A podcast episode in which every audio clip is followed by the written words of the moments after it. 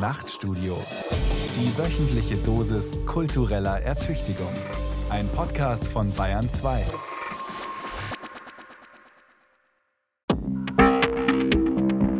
Es gibt auch Privatsammler, die sagen, wir sind halb öffentlich. Ich habe noch nie eine Frau gehört, die sagt, ich bin halb schwanger. Und dass man auch vielleicht manchmal es diesen Sammlern und Sammlerinnen zu leicht macht. Die Verantwortung, Verantwortung für das Gemeinwesen inzwischen doch nicht nur ein Lippenbekenntnis ist, sondern man sieht, wir können nicht die Kultur behandeln wie unser Geschäftsgebaren. Man möchte auch irgendwo etwas hinterlassen, eine Art Lebenswerk. Dann entsteht natürlich so etwas wie eine kleine Sucht. Aber wenn die Bedingungen zu stark sind, zum Beispiel die Sammlung muss permanent gezeigt werden, dann kann das eigentlich nicht gut ausgehen. Ich möchte auch meine Sammlung nicht weggeben. Ich möchte sie bei mir behalten. Man wird plötzlich immer perfekter in seinem Sammlungsbestreben. Man muss von das Prinzip ausgehen, dass ein Dauerleckerhabe ist irgendwo immer ein Cadeau empoisonné, ein vergiftetes Geschenk.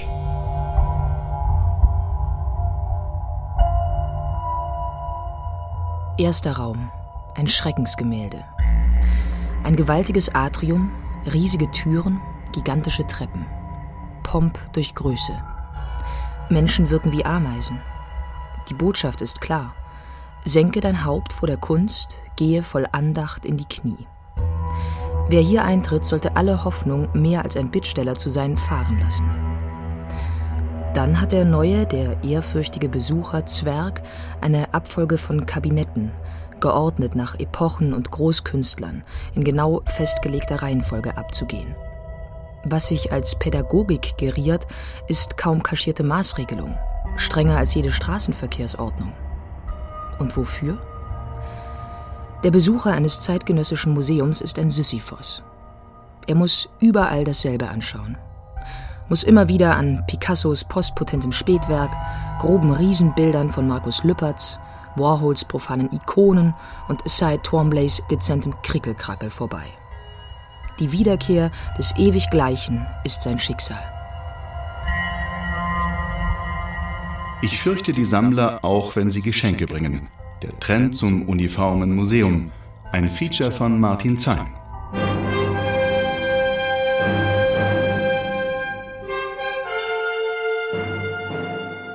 Die staatliche Kulturförderung, und zu dieser zähle ich den Bau von Kunstmuseen und Galerien, sie ist ja kein Selbstzweck. Hier ist großartige Architektur entstanden. Ein Bau, der bereits für sich ein eigenes Kunstwerk bildet, den darin beheimateten Sammlungen den Raum für ihre Entwicklung bietet und sie mit der offenen Rotunde, in der wir uns befinden, gleichsam symbolisch verbindet.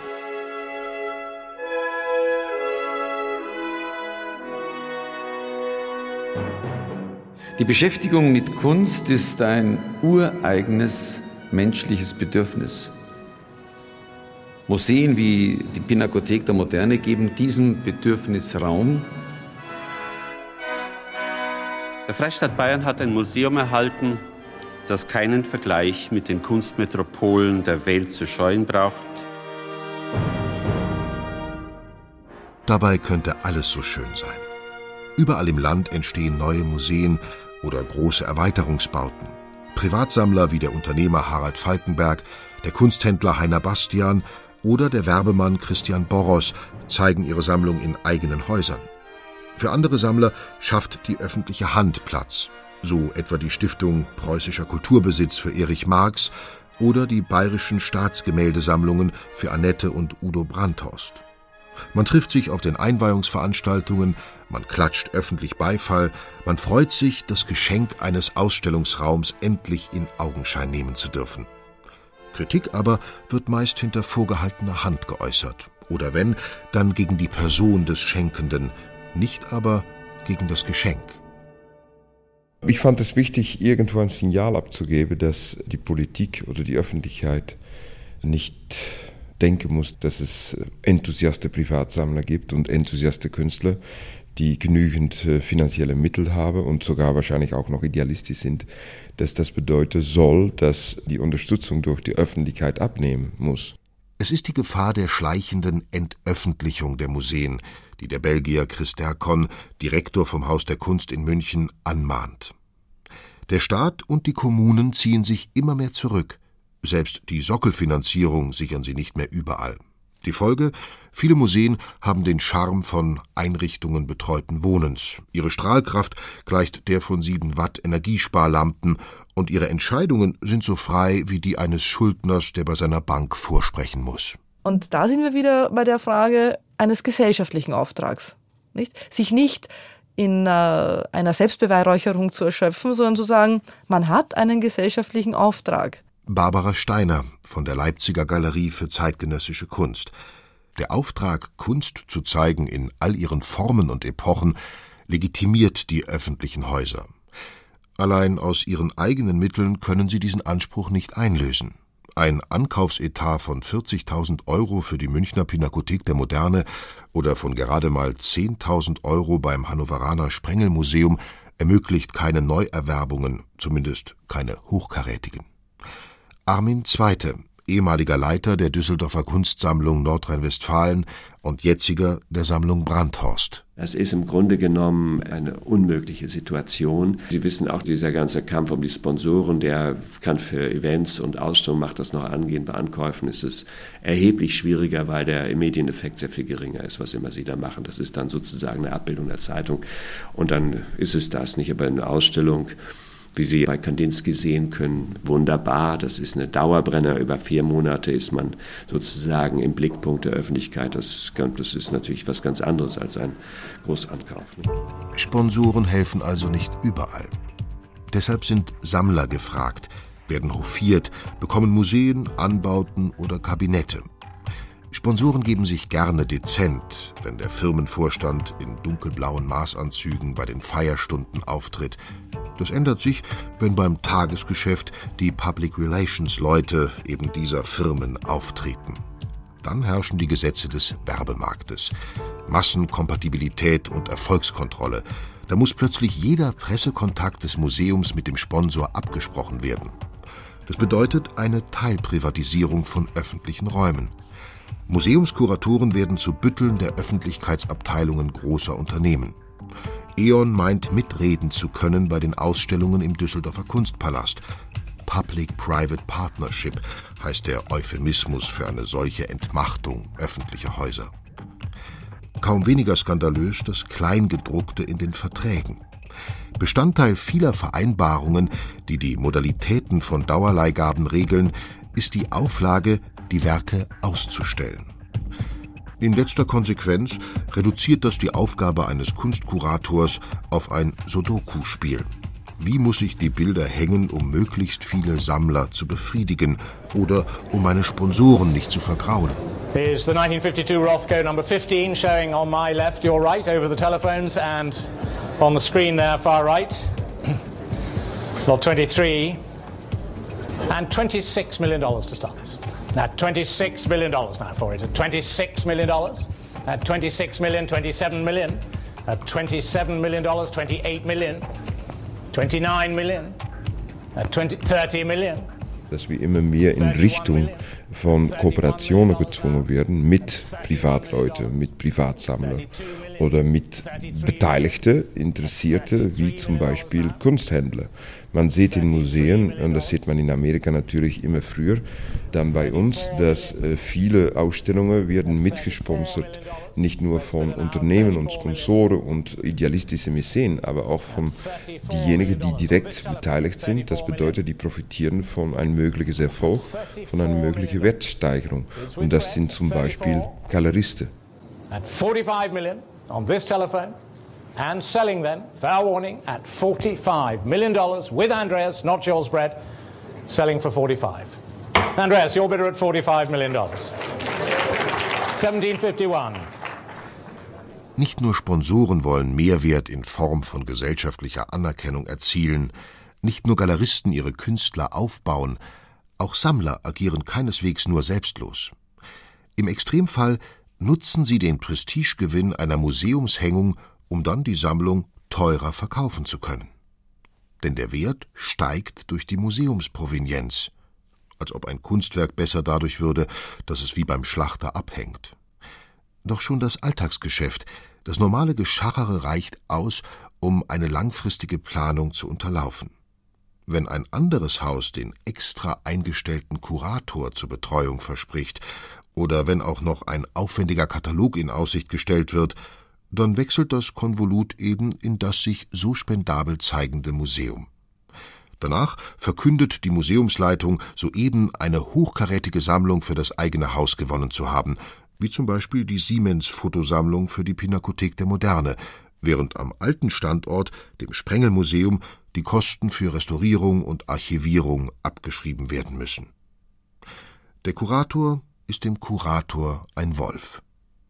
So erklärt sich, wenn erst einmal das Triumphgeheul über die heimgebrachte Bilderbeute verklungen ist, dass diese Geschenke unter Museumsleuten keinen besonders guten Ruf haben. Oder dass äh, Privatsammler sagen, hier haben Sie eine Dauerleihgabe, aber so lange soll es auch nicht dauern, wir wollen sie zurückhaben, wir wollen sie verkaufen. Und wir haben dann alle Arbeit geleistet. Wir haben zu dem Marktwert haben wir eine bestimmte symbolische Wert zugefügt. Wir haben auch die Arbeiter betreut. Das sind Fälle, die man kennt. Das ist üblich. Das ist normal. Ich würde zum Beispiel keine Dauerleihgaben annehmen, wenn ich nur mutmaßen würde, dass möglicherweise diese Dauerleihgaben in einer absehbaren Zeit wieder abgezogen würde. Und selbst bei Dauerleihgaben, die aus unzweifelhafter Quelle kommen, würde ich immer versuchen zu mischen, dass der Anzahl dieser Dauerleihgaben und der Werke, die man im Eigentum hat, dass sich die in einem guten Verhältnis befinden. Also eigentlich Darf man das heute erwarten, dass jemand, der ein Museum leitet, die potenzielle Instrumentalisierung mitdenkt und sich auch so verhält? Man muss von das Prinzip ausgehen, dass ein Dauerleihgabe ist irgendwo immer ein Cadeau empoisonné, ein vergiftetes Geschenk. Ja? Weil man auch das, das ist ein ganz gesundes Prinzip. Ein Dauerleihgabe ist im Prinzip ein vergiftetes Geschenk. Das bedeutet, dass man andere versuchen muss, andere Verträge abzuschließen mit Privatsammlern. Geschenkt ist geschenkt und wiederholen ist gestohlen. Diese Kindergartenweisheit findet zu selten Eingang in die Vertragsverhandlung, Dauerleihgabe, wie es auf den Täfelchen neben der Kunst immer wieder steht, ist in Wirklichkeit eine Drohung. Wenn der Sammler will, dann ist das Zeug weg. Manche verleihen nur für ein Jahr, einige für zwei, mit der Möglichkeit zu verlängern. Die Wertsteigerung durch Ausstellungen ist eine Option für die Zukunft. Aber schon heute profitieren die Leihgeber von steuerlichen Begünstigungen. Stellt ein Sammler seine Kunstwerke der Öffentlichkeit zur Verfügung, dann bringt das erhebliche Vorteile für ihn. Sehr geehrter Herr Zein, das geltende Erbschafts- und Schenkungssteuergesetz sieht in 13 Absatz 1 Nummer 2 eine Steuerbefreiung unter bestimmten Bedingungen vor. Danach können Kunstgegenstände zu 60 Prozent ihres Wertes befreit werden, wenn die Erhaltung dieser Gegenstände wegen ihrer Bedeutung für Kunst, Geschichte oder Wissenschaft im öffentlichen Interesse liegt, die jährlichen Kosten in der Regel die erzielten Einnahmen übersteigen und die Gegenstände in einem den Verhältnissen entsprechenden Umfang den Zwecken der Forschung oder der Volksbildung nutzbar gemacht sind oder werden. Zu 100 Prozent ihres Wertes befreit werden, wenn zusätzlich zu den eben geschilderten Voraussetzungen der Steuerpflichtige bereit ist, die Gegenstände den geltenden Bestimmungen der Denkmalspflege zu unterwerfen und sich die Gegenstände seit mindestens 20 Jahren im Besitz der Familie befinden oder im Verzeichnis national wertvollen Kulturgutes oder national wertvoller Archive eingetragen sind. Mit freundlichen Grüßen Oliver Heider-Rentsch, Pressesprecher des Bundesministeriums der Finanzen. Man ist übergeliefert an die Sammler, weil man zum Beispiel denkt, dass was die Sammler anbieten, eine unglaubliche Form von Generosität, ist. Unglaubliche Form von Generosität ist. Es gilt sich reserviert zu zeigen gegenüber dieser Form von Generosität. Geschenkten Gäulen muss ins Maul geschaut werden, sonst fressen die Schindmeeren einem die Haare vom Kopf. Archivierung und Konservierung verschlingen viel Geld, dabei haben Museen etwas anzubieten. Der Symbolwert eines Platzes im Museum kann nicht hoch genug veranschlagt werden. Den Sammlern ausgeliefert ist der, der von sich glaubt, ein Bittsteller zu sein. Aber es geht auch anders. Die Deutsche Bank überlässt 600 Kunstwerke dem Städel in Frankfurt, der größte Teil Druckgrafiken und Papierarbeiten, aber auch Skulpturen und Malerei von 1960 bis heute. Eine unbegrenzte Leihgabe ohne Kündigungsrecht. In der Deutschen Bank ist dieser Vertrag umstritten, denn einige Vorstände wollten die Sammlung zu Geld machen, zum Nutzen der Aktionäre. Ich glaube, auch bei den großen Unternehmen hat ein Umdenken eingesetzt, insofern die Verantwortung für das Gemeinwesen inzwischen doch nicht nur ein Lippenbekenntnis ist, sondern man sieht, wir können nicht die Kultur behandeln wie unser Geschäftsgebaren. Das ist bei einigen, wird es nicht nur noch gesagt, sondern man sieht es auch, dass das eine andere Aufgabe ist. Die Deutsche Bank hat sich generös verhalten, nur eine Schenkung wäre freigiebiger. Doch das ist kein üblicher Vertrag. Das Gift in den Geschenken schmeckt nach Lippenbekenntnissen und Geschäftsgebaren. Es sind die Details, die eine Vereinbarung ausmachen. Geschenk ist nicht gleich Geschenk.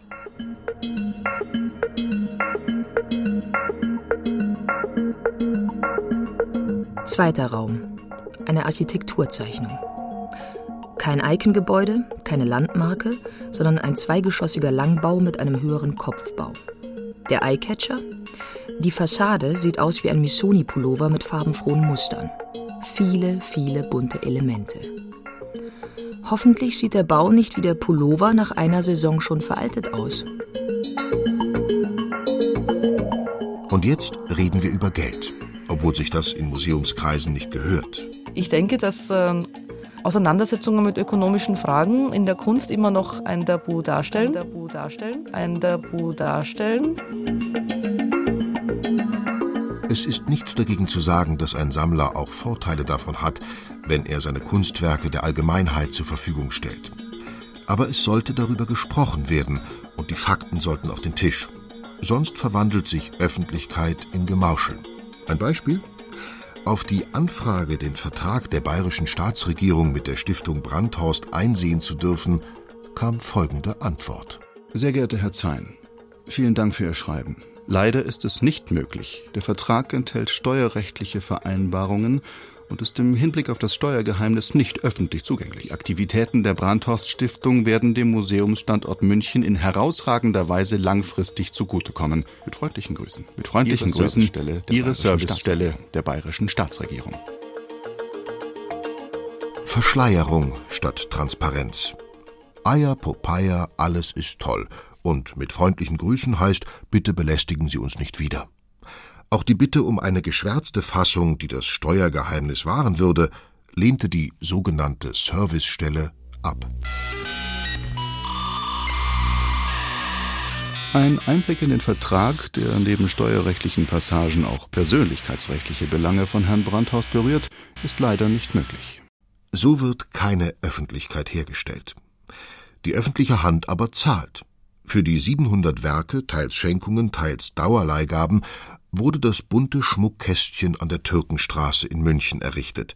Die Stiftung der Henkelerbin Annette und des ehemaligen Versicherungsvorstands Udo Brandhorst beteiligt sich weder an den Baukosten von 48.150.000 Euro noch an den Unterhaltskosten des neuen Museums. Allein Ankäufe und Ausstellungen werden aus der Stiftungsdividende bestritten, so Armin Zweite, Direktor des Museums Brandhorst. Es gibt natürlich die Udo und Annette Brandhorst Stiftung, die mit Kapital ausgestattet ist, das ja verschieden angelegt ist und aus der Dividende wird die Stiftung betrieben und sie hat auch die Aufgabe, das ist der Stiftungszweck, die Sammlung zu ergänzen, Projekte zu fördern, Ausstellungen zu machen, Publikationen und dergleichen Veranstaltungen, die mit diesem Stiftungszweck zusammenhängen. Das ist ein Volumen, das im Moment nicht ganz genau, also wir gehen davon aus, dass es so um die anderthalb bis zwei Millionen für die, alle diese Zwecke vorhanden sein wird. Von den Ankäufen und den Ausstellungen profitiert natürlich die Allgemeinheit.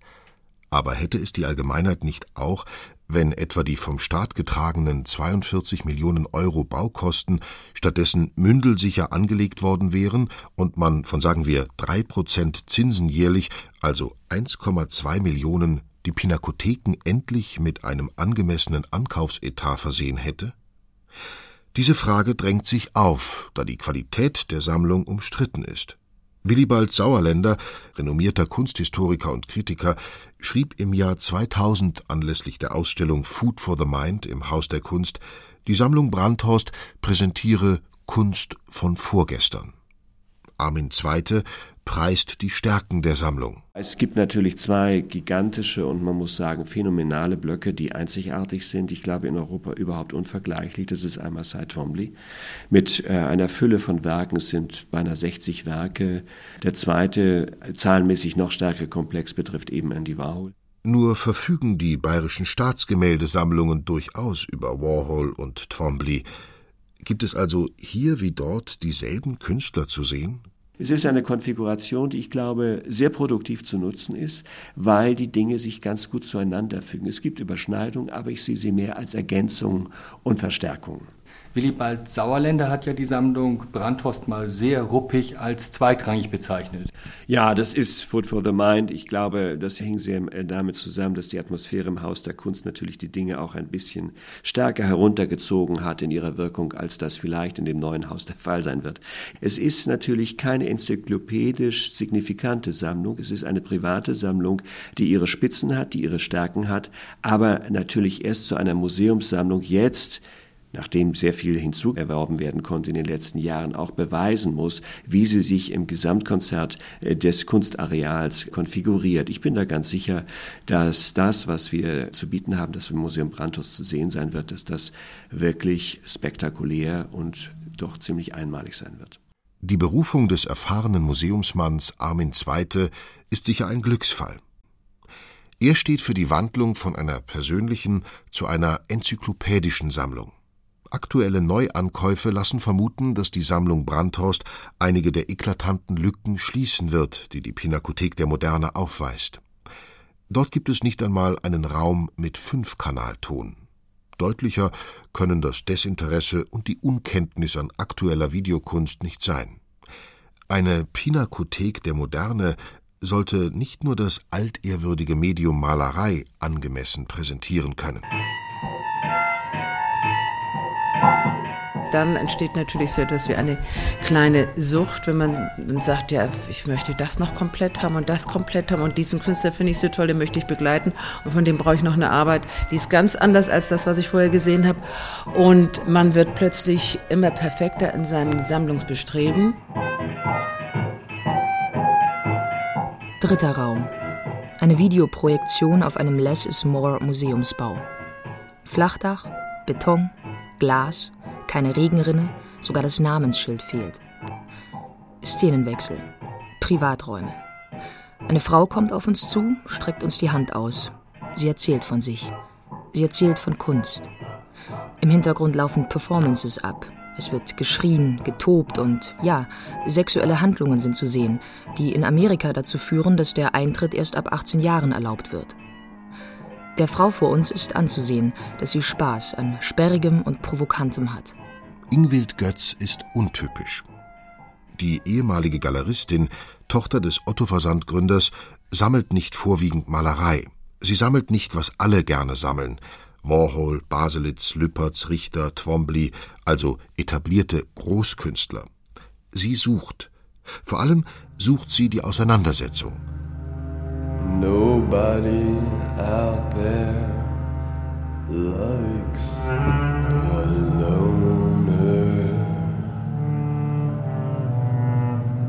somebody out there loves a loner.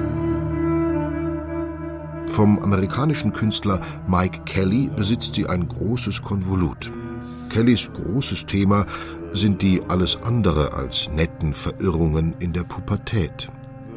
Ingwild Götz Antwort, warum sie den Amerikaner sammelt, ist überraschend und bezeichnend. Mike Kelly habe ich angefangen zu sammeln, weil ich ihn überhaupt nicht verstanden habe und weil ich die Sachen eigentlich auch gar nicht so toll fand. Aber ich habe gesagt, mein Gott, das ist so neu und so anders. In den muss ich jetzt wirklich hineinkriechen. Kunst nicht als Einrichtungsgegenstand, sondern als Gegenstand der Auseinandersetzung. Daher rührt auch ihr Antrieb, Ausstellungen auszurichten. Und auch dieses Ausstellungskreieren, das fand ich so toll, weil ich sagte, wenn ich schon selber nicht so eine großartige Künstler bin, aber das zu kombinieren, diese Ausstellungen mit verschiedenen Künstlern zu kreieren, war wie ein neues Kunstwerk zu schaffen. Das hat mir sehr viel Spaß gemacht. Ausstellungen brauchen Betrachter. Eigentlich ist der Bau der Architekten Herzog de Meuron gegenüber dem Wohnhaus der Sammlerin gar nicht als Museum konzipiert. Kein Schild an der Straße im Münchner Norden, ein mannshoher Zaun, fast fugenlos, kaum ist das Eingangstor zu sehen. Auf dem Klingelschild steht nur die Hausnummer. Noch heute müssen sich die Besucher telefonisch anmelden, wenn sie eine Ausstellung anschauen wollen. Nicht besonders einladend, eher für den erfahrenen Galeriengänger, der sich nicht überwinden muss, sein Interesse vorab zu bekunden und beim Eintritt genau in Augenschein genommen zu werden. Wieso wandelte Ingwild Götz das private Gebäude um in ein Museum für alle Interessierten? Es gab mir die Möglichkeit, mich damit ständig auseinanderzusetzen. Und das war auch die ursprüngliche Idee dieser Gründung des kleinen oder des Bau des kleinen Museums, dass ich eigentlich nur mich vergewissern wollte, ist das, was ich da sammle, eigentlich auch wirklich interessant oder für mich sammelswürdig.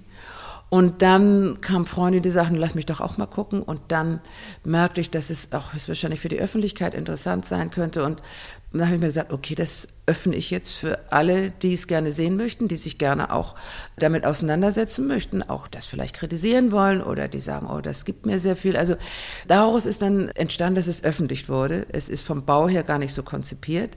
Es war nie nach außen gedacht. Es war sozusagen mein Überprüfungs- oder mein TÜV sozusagen, wo ich überprüfen wollte, ist das, was ich jetzt hier eigentlich kaufe, was ich mir selbst zusammenstellte. Eigentlich wollten wir das auch zum Teil als Lebensraum haben, also da leben, da mit Freunden sitzen und eben, wie gesagt, im Zusammenhang mit der Kunst intensiver leben zu können.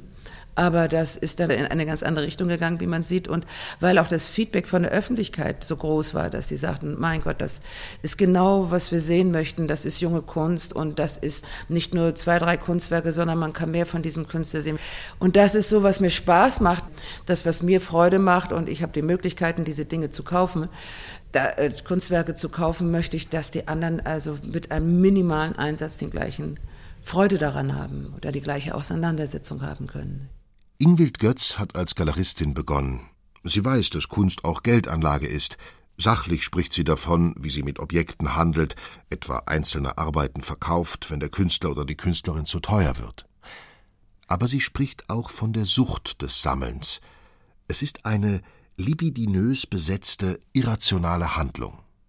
Weil das so ist, gibt sie nur selten und nur auf Zeit etwas weg. Wenn ich jetzt davon ausgehe, einer, der mit Herzblut sammelt und auch ein Konzept hat und ganz bestimmte Zyklen Künstlern folgt oder, oder Ideen folgt, dem bricht es natürlich das Herz, wenn er sagt, so jetzt geht's in ein Museum und das Museum nimmt jetzt mal hier ein Stück raus und da ein Stück raus und, und, und kombiniert das in einer Weise, wie er selber das gar nicht machen würde. Oder dass eben dann irgendwann dort ein Museumsdirektor ist, der sagt, oh Gott, diese Sachen interessieren mich überhaupt nicht, die lassen wir jetzt mal eine Generation lang liegen. Also diese, diese Angst ist schon groß. Ne?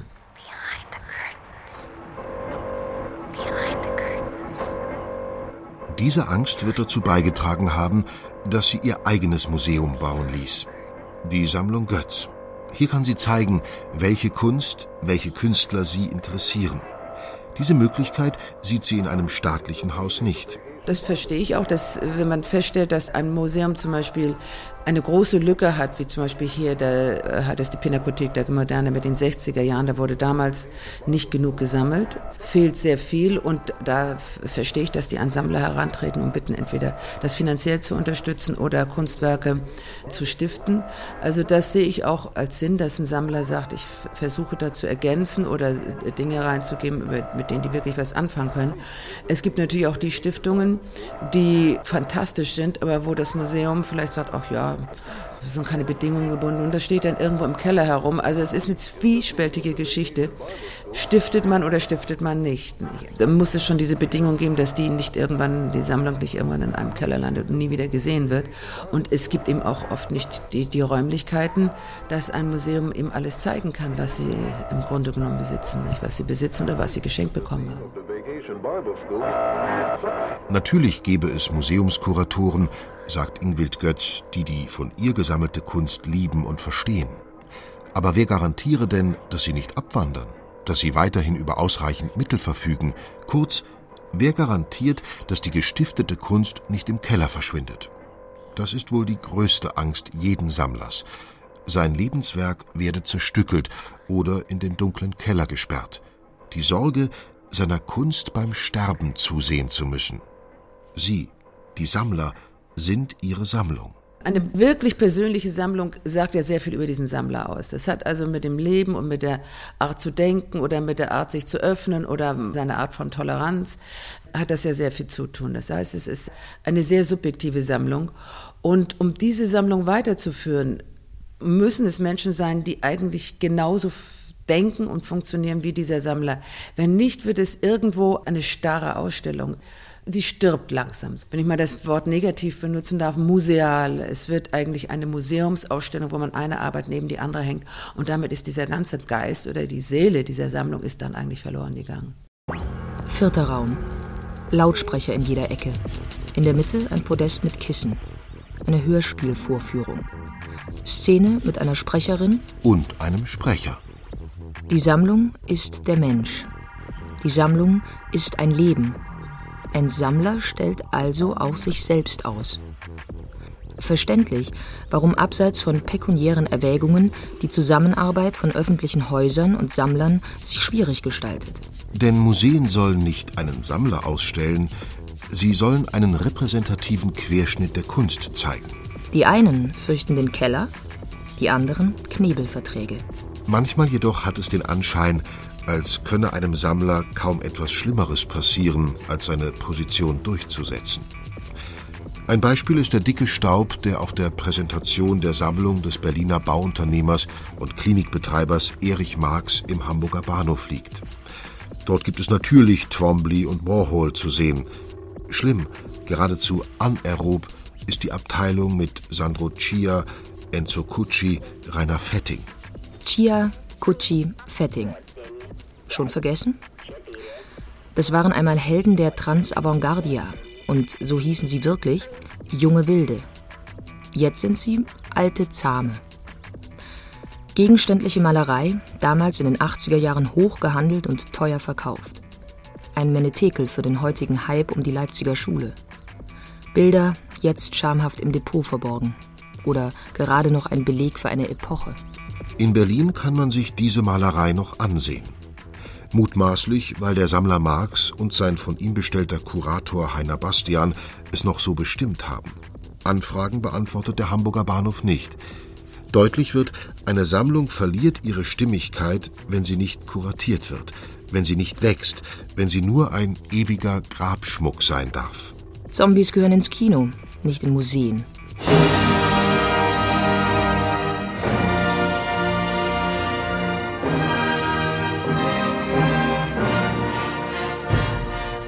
Was soll ein Museum? 1779 errichtete der hessische Landgraf Friedrich II. das Fridericianum, um seine Kunstsammlung öffentlich auszustellen. Kunstgenuss sollte der Aufklärung dienen, nicht bloß dem interesselosen Wohlgefallen eines Einzelnen. Das Bürgertum nutzte das gute, schöne Wahre in Form von Tafelbildern und Skulpturen, um Bildung und Erbauung zu fördern. Arbeitervereine zeigten in den 20er Jahren des letzten Jahrhunderts den Ausgebeuteten die Schönheit ohne Entfremdung. In den 70ern dann sollte die Schwellenangst gesenkt werden. Und im Museum selbst? Kuratoren, auf Deutsch Wächter, sprechen immer noch vom Pflegen und Bewahren. Klingt wie bei Friedhofsgärtnern. Das Museum sei weniger Friedhof der Dinge als eine Kirche der Dinge – hat der Kunsttheoretiker Boris Greuß geschrieben, ein Ort, der sie ihrem profanen Dasein enthebt. Aber welche Kirche kommt schon ohne Reformatoren aus? Die Geschichte des Museums ist eine von Debatten um Sinn und Zweck. Das Destillat dieser Debatten lautet Erstens Museen dienen nicht dem Geschmack Einzelner. Zweitens Sie sind für alle zugänglich. Drittens Jede Präsentation ist eine Wertung. Viertens. Museen bewahren, was sie haben. Fünftens. Sie handeln nicht damit. Ich habe ja schon oft gesagt, Ich habe Glück gehabt, dass ich aus einem Haus komme mit erfolgreichen Eltern und ich finde, es ist schön, wenn man etwas zurückgeben kann. Fünfter Raum. Porträtstudie eines Mannes über 70 in einem Sessel sitzend, im Hintergrund rechts eine aufgeschlitzte Leinwand, links ein strahlend weißer Bau. Die Hände in Bewegung. Das Bild ist zu wenig bunt für Oskar Kokoschka, zu wenig verwischt für Gerhard Richter, hat zu wenig Blut für Francis Bacon, zu viel Tiefe für Alex Katz, zu wenige Symbole für Neo Rauch. Dem Mann ist anzusehen, dass er eigentlich nicht porträtiert werden will, dass er es für eine Ehrung hält, die er nicht in Anspruch nehmen will. Ich bin kein öffentliches Haus, doch, ich bin ein öffentliches Haus, aber ich bin nicht staatlich geführt. Frieder Burda ist sein Haus, sein Frieder Burda Museum in Baden-Baden. Ein wunderbarer, mehrfach mit Preisen ausgezeichneter Richard Meyer Bau, ein Architekt, der durchaus nicht immer Meisterwerke abliefert. Dieses Gebäude ist eines. Dem Besucher eröffnen sich immer wieder Ausblicke auf die Parklandschaft. Er muss nicht einer festgelegten Route folgen, die Kunst kann im Naturlicht betrachtet werden. Es gab in Baden-Baden Streit um dieses Museum, Streit, von dem Frieder Burda nicht mehr sprechen will, an den er sich nicht gern erinnert. Die Anschuldigung schwirrte umher, er habe im Naturschutzgebiet gebaut. Alle Einsprüche aber wurden abgewiesen. 2004 dann die Eröffnung. Seither zählt dieses Museum in einer kaum mittelgroß zu nennenden Stadt zu den erfolgreichsten Häusern in Deutschland. Und da wir über Geld reden wollten, Frieder Boder hat sämtliche Baukosten übernommen. Er trägt alle Kosten für den Unterhalt und die Ausstellungen. Viel Geld, das also nicht seiner Sammlerleidenschaft zur Verfügung steht. Warum ist er mit seiner Kunst nicht in ein öffentliches Haus gegangen? Es war deswegen keine Option, weil ich wollte immer meine eigene Freiheit. Ich wollte alleine sein. Ich wollte mich nicht von irgendeiner staatlichen Organisation bevormunden lassen. Angefangen hat Frieder Burda durch einen Zufall. Auf der Documenta 6 in Kassel fiel ihm ein Bild auf, eine aufgeschlitzte Leinwand von Lucio Fontana. Fontana hat ja versucht, mit Radikalität die ganze Malerei auf den Kopf zu stellen. Und das fand ich natürlich auch als junger Mann besonders herausfordernd. Es war das Jahr 68, es war die Jugendrevolution und ich wollte auch revolutionieren. Dachte, mit dem Bild bin ich auch eine Art Revolutionär und zeigte es meinem Vater in der Hoffnung, dass er sagt, wie kann man so einen Mist kaufen.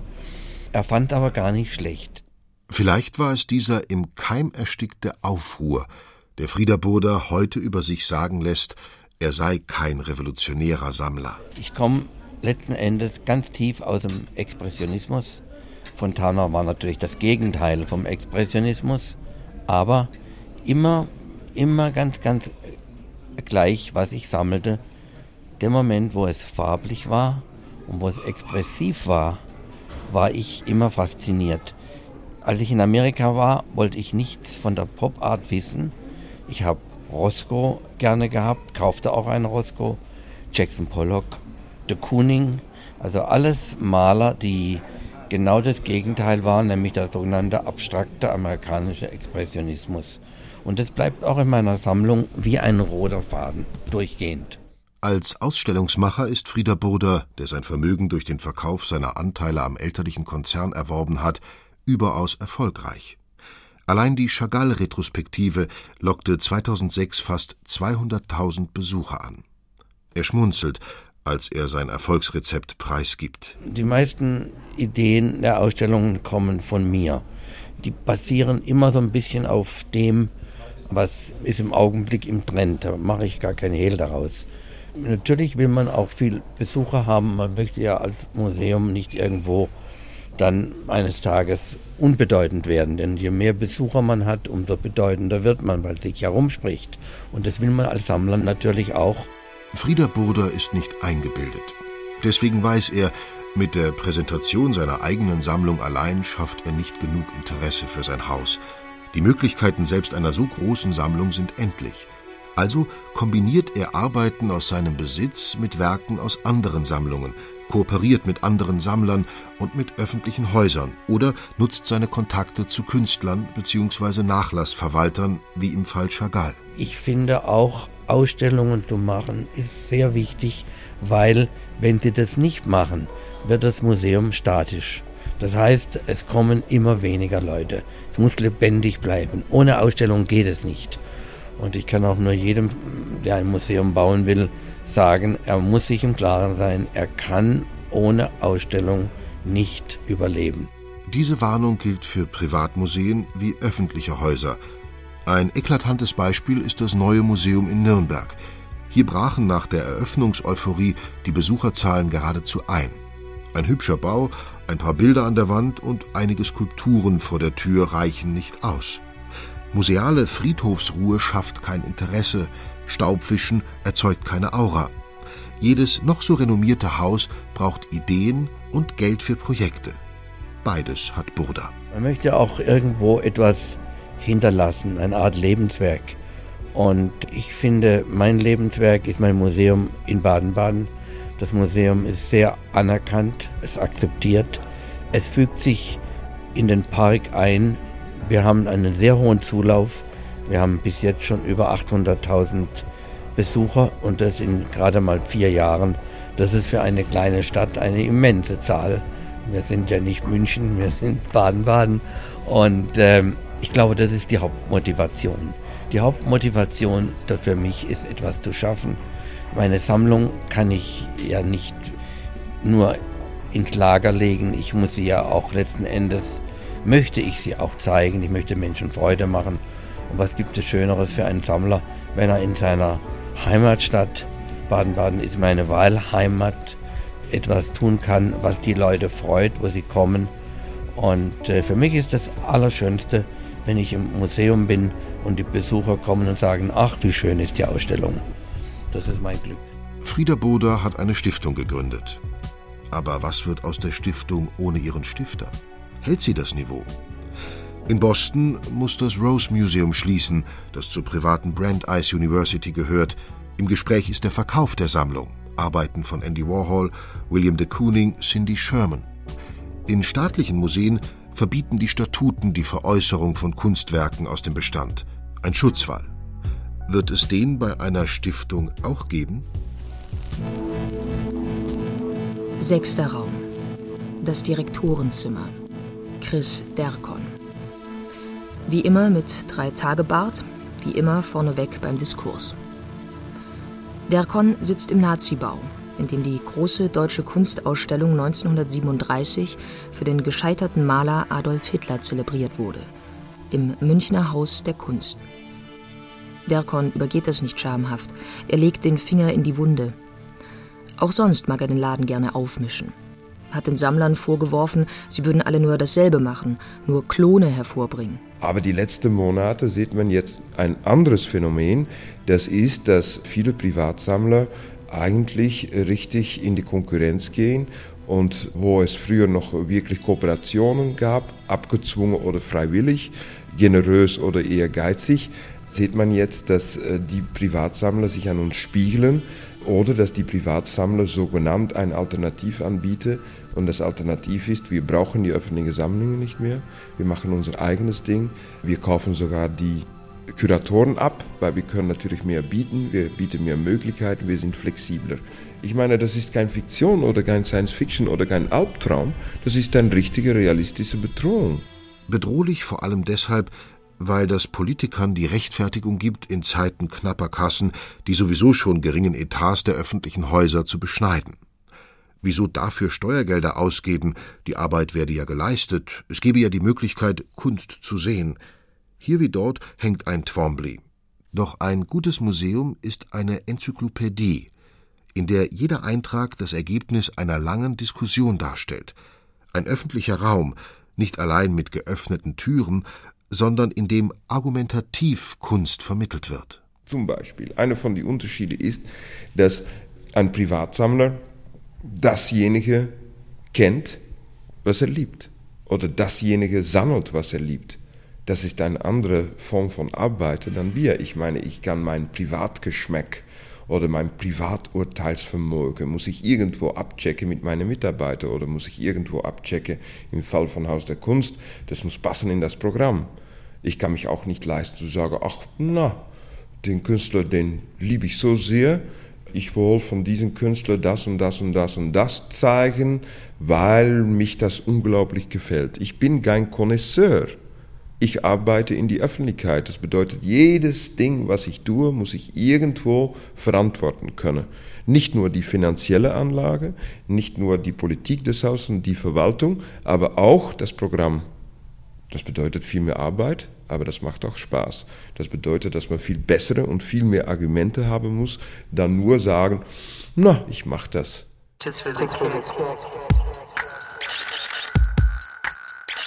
Siebter Raum. Eine raumfüllende Installation. An den Wänden mit Reißbrettstiften angebrachte fotokopierte Zettel. Zeitungsausschnitte. Grobkörnige Fotos. Don't think of me as big brother.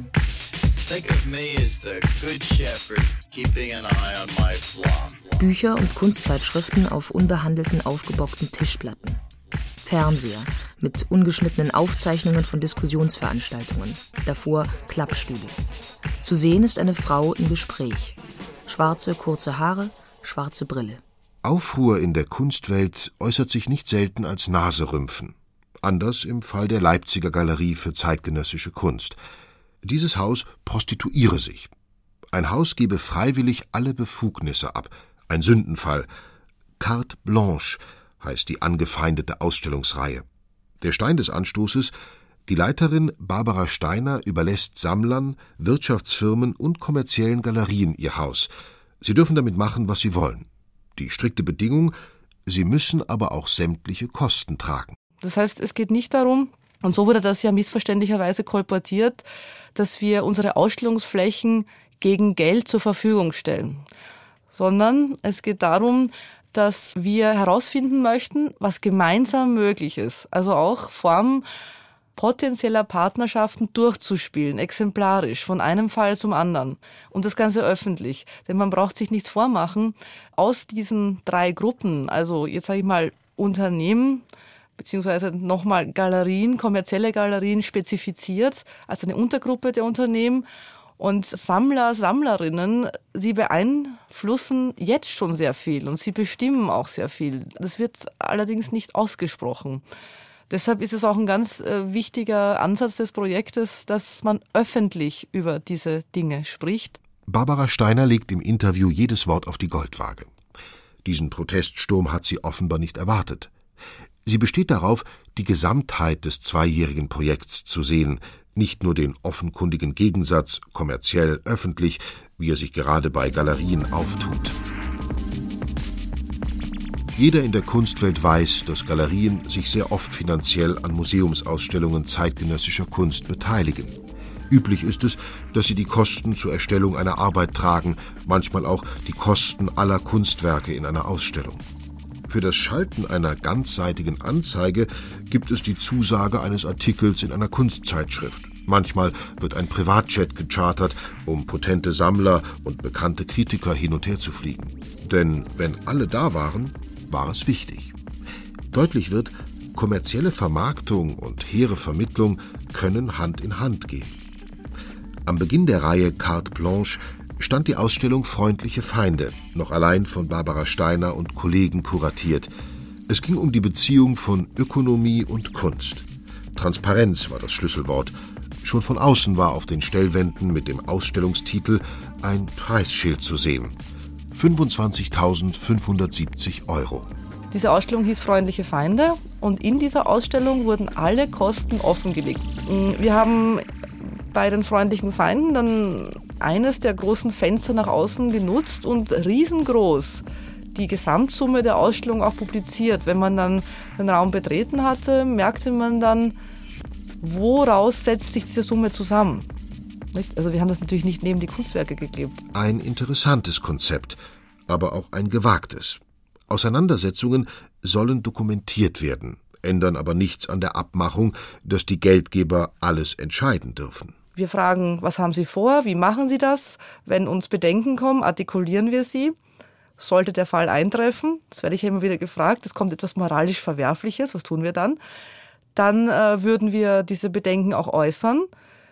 Es gilt aber in letzter Konsequenz wieder carte blanche. Das heißt, wenn wir uns nicht mit unseren Argumenten durchsetzen können, dann würden wir das zulassen, aber sofort kommentieren. Es gibt auch eine, eine Reihe, carte blanche diskursiv. Das heißt, wir würden sofort den Konflikt wieder öffentlich machen. Ein Spiel mit dem Feuer. Barbara Steiner, das ist nicht ganz konsequent, verzichtet darauf, die Kostenangaben direkt neben die Kunst zu hängen. Gibt es doch zwei Sphären, die voneinander zu scheiden sind, die der Kunst und die des Geldes. Es ist die Idee des autonomen Künstlers, die Steiner, Leiterin der Leipziger Galerie für zeitgenössische Kunst, trotz aller Problematisierungen hochhält. Ich denke, dass äh, Auseinandersetzungen mit ökonomischen Fragen in der Kunst immer noch ein Tabu darstellen. Das heißt aber nicht, dass es dieses nicht gibt. Das hat mit einer Konzeption von Kunst zu tun, die sich im 19. Jahrhundert durchgesetzt hat, mit einer Konzeption einer autonomen Kunst. Das ist eine ganz großartige Vorstellung, wenn man das äh, utopisch denkt. Also das würde ich auch sofort immer unterschreiben und fordern, dass ähm, man sich ähm, eben nicht instrumentalisieren lässt. Aber daher kommt es natürlich. Wenn ich von dieser Konzeption einer autonomen Kunst ausgehe, dann hält sie sich nicht nur aus allem heraus, sie muss auch aus allem herausgehalten werden. Und selbst wenn das nur ein Wunschgedanke ist, de facto hat es ja noch nicht mal im 19. Jahrhundert gestimmt, zu keinem Zeitpunkt.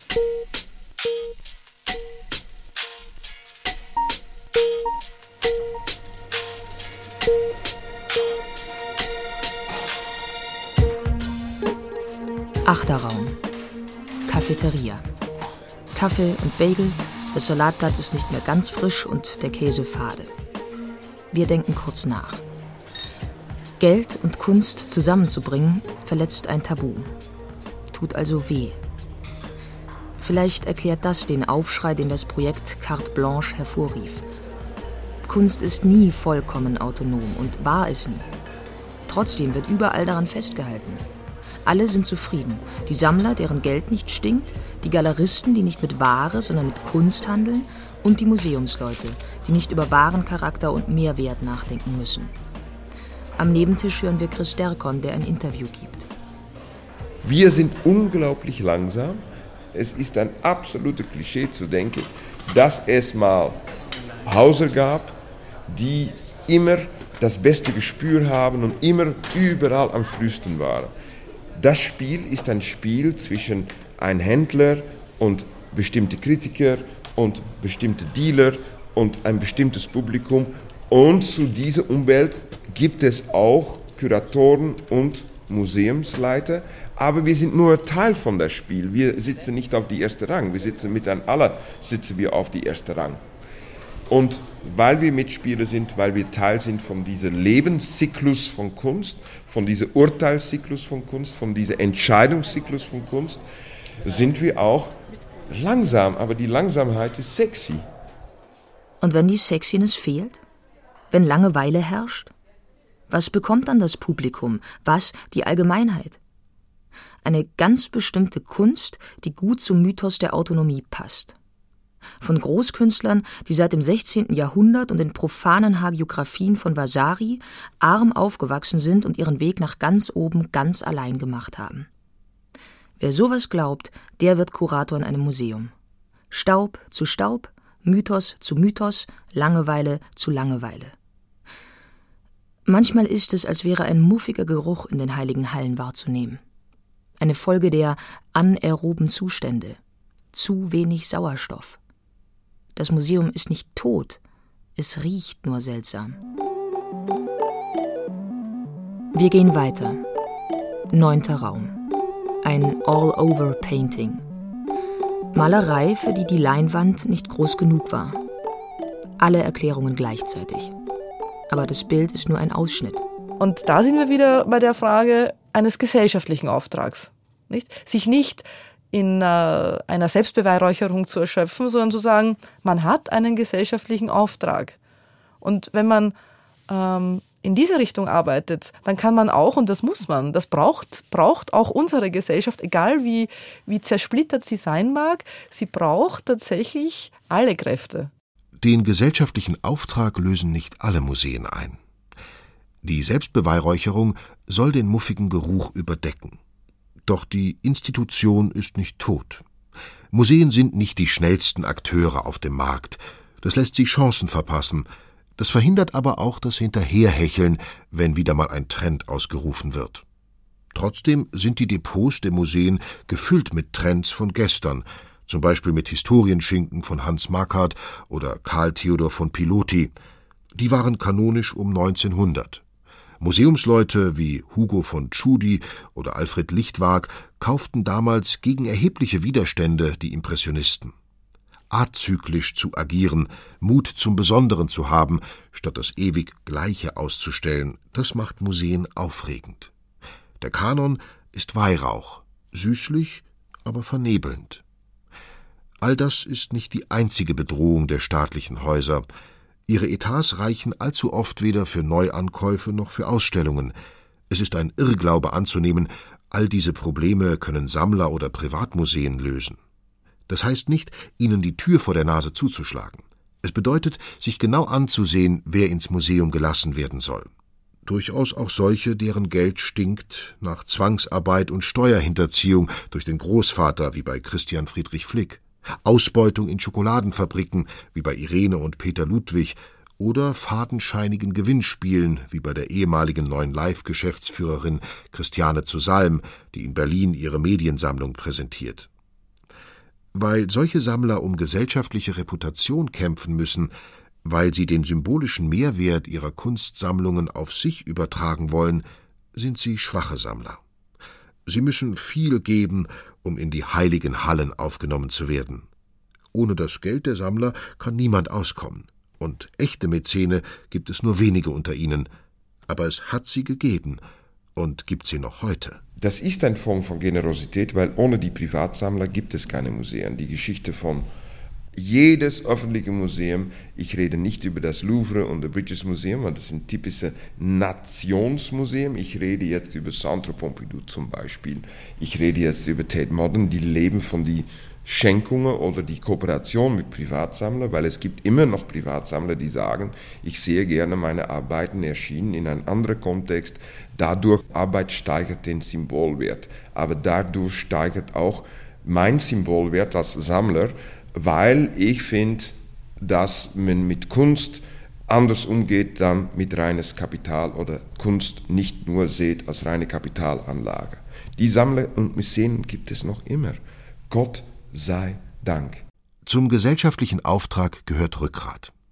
Kuratoren und Museumsleiter müssen offen auftreten, um desaströse Etatsituationen anzuklagen, um Neubauten zu verhindern, wenn sie Mittel falsch binden um den Mythos der Unabhängigkeit abzulegen, um als gleichwertige Verhandlungspartner mit Sammlern auftreten zu können.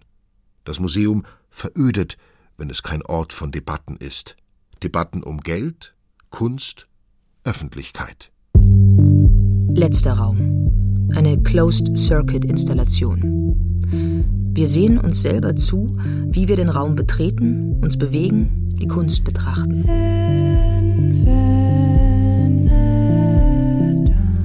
Sisyphos ging ins Museum und es überraschte ihn.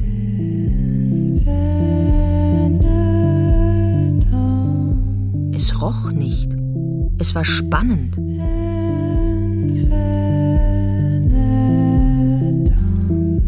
Er bemerkte keine Zwänge, er wurde nicht gegängelt.